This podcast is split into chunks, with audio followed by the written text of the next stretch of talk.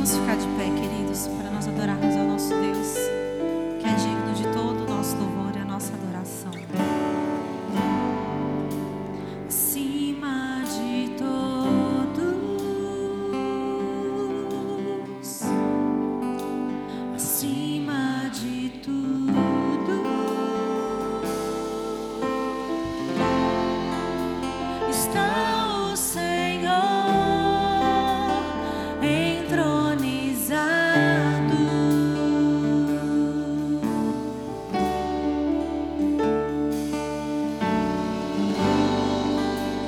os anjos e os homens.